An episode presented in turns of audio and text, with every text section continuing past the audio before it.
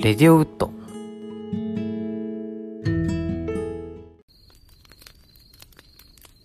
レディオウッドは焚き火を囲うようにをコンセプトに映画レビュー、時事ネタ、音楽などその日気になったことについてのんびりと語る番組です。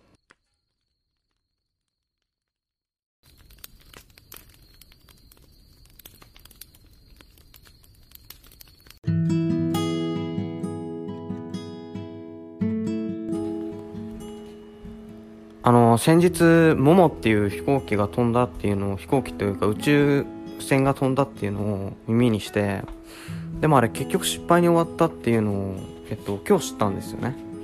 ちょっと残念でした。はい。まあ通りすがりのテレビでねちょっと通りすがりの まあテレビが通りすがったわけじゃなくて僕が通りすがってそれをちょっとえー、チラッと画面だけ見ておロケット飛んでるみたいなあ名前モモって言うんだ。その後見なかったんですけど次の日になってねやっとあの失敗したっていうのが分かりました。はい。でうんなんか知ってたんですよね。その日本がね民間に宇宙開発をちょっと任せてみようみたいな感じになってるのは。確かそうだったよね。違う？うん。もうちょっと調べてからねあの収録すればいいんだけどなんか聞きまあ聞いた話ではそういう話でしたね。アメリカが民間に宇宙開発の一部を任せるから日本もそれやってみようみたいな。うん。いやまあそうらしいっていう話を聞いててあでいつやんのかなと思ってたこの前なんか急にいきなりですよね。モモが飛んだんですよね。モモがね。うん。モモモモでいいんだよね。なんかちょっとびっくりして。えー、って急にって感じですよねなんか。うん今まで民間が宇宙開発を行ってるっていうことは知っててなんかエンジンとかを作ってたみたいだけども急になんか飛ばし始めてちょっとびっくりですよね。うん。ねえなんか本当にびっくり。本当にマジでびっくりしたんですよ。あの急にロケット飛んだ時にね。あのここまでここまでやっちゃうのかっていう。うん。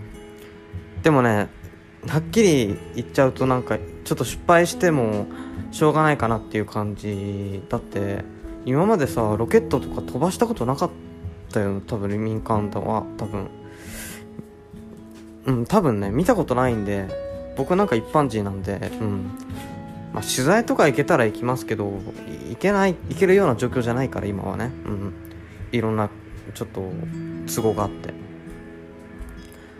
すいませんね。ちょっと今外が今なんか走ってるんでちょっと音するんですけど。いやでもロケットが飛ぶとは思ってなかった。本当に。まあでもしょうがないよね。えだってあれ大気圏抜けたっけ？抜けたのかな？大気圏。わかんないけど。詳しくはちょっとわかんないんですけど。ね。えちょっとその辺の情報を持ってる人いたら教えてほしいんですけどロケットは多分飛んだんだよね。飛んで飛んで大気圏が抜けたのかな？抜けてないかな？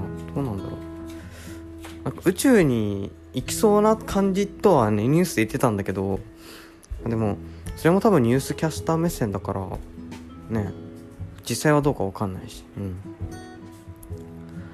ちょっと最近物騒なニュース多いですよね。なんかロケットが飛びそうになって落ちるとか。うんね友人じゃなくてよかったですよね。でも本当に。危ない。友人飛行機だったら一発で死んでましたよねあれは。うん。普通に。マジで危ないです。うーん。そう。で桃といえばねあのー一時期桃チャレンジっていうのがすごい桃チャレンジだよね。あのー、なんか桃っていうすごい、えっと、不気味なキャラクター？不気味というか不気味っていうのかな？なんだろうなあれ。怖いよねひとまず。うん。なんかなんだろうな。ほんとそれこそえっと魔女をもっと怖くしたような顔なんですよ。それからメッセージが来てでなんかあのー、個人情報とかを写真とか送れみたいな脅しが来るみたいなね。うん。で自殺者が増えたみたいなんですよそれで一時期。なんかそのことについて話そうかなとちょっと今回は思ってたんですけどなんかモモっていう飛行機が偶然飛んじゃったのでこれは取り上げないわけにはいかないなと思って、うん、どっちか取り上げようと思ったんですけど結局どっちもやってます。はい。では、えー、一旦前半終わります。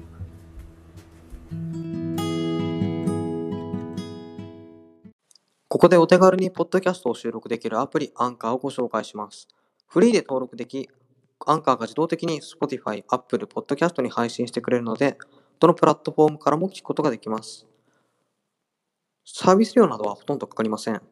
ゼロです。最低限のリスナーは必要なく収益化も可能なんですよね。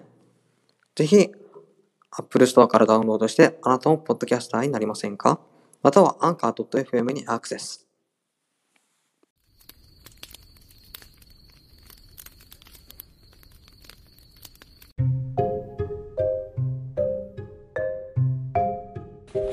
モーチャレンジは2018年からインターネット上に広まった自殺サークルの名称です。ということで、えっと、モモチャレンジは、えー、大人がね、モモっていうキャラクターになりすましてティーンエイジャーを騙すっていう、まあ、事件のデマです。はい。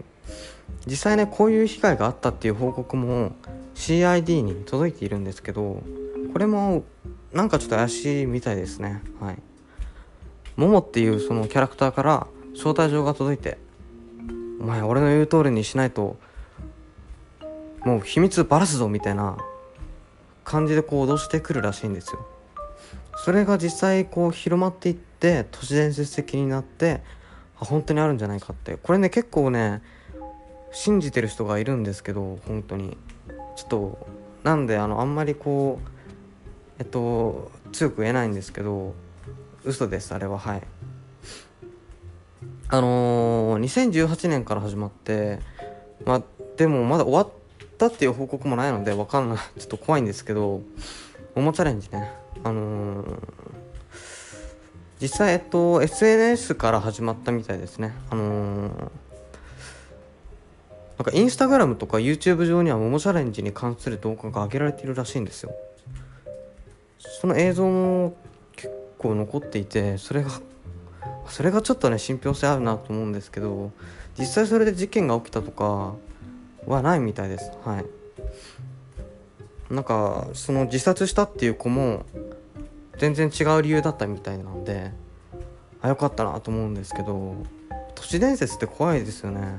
うん。僕結構ねオカルトとか都市伝説とか好きなんですけど桃チャレンジに関してはねあの自分が関わりたくないなと思う都市伝説の第1位ですね。本当に。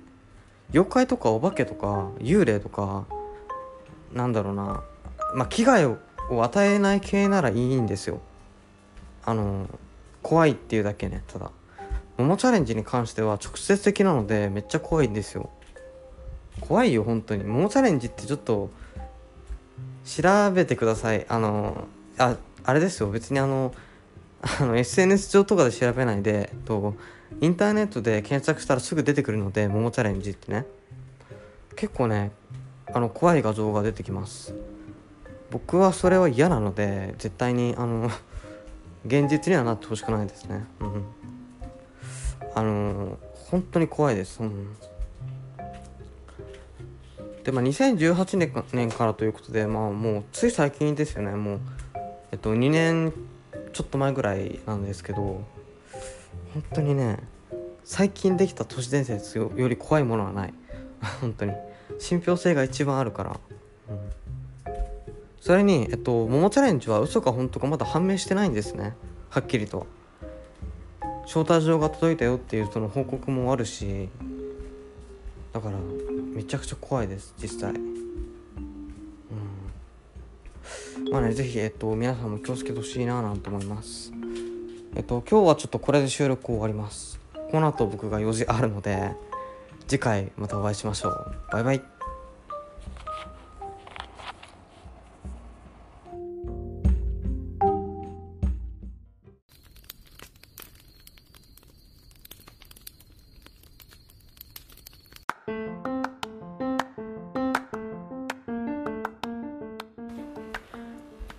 スタジオウッド制作のレディオウッドへのご意見ご感想は、下の URL のメッセージフォームよりどんどんお寄せください。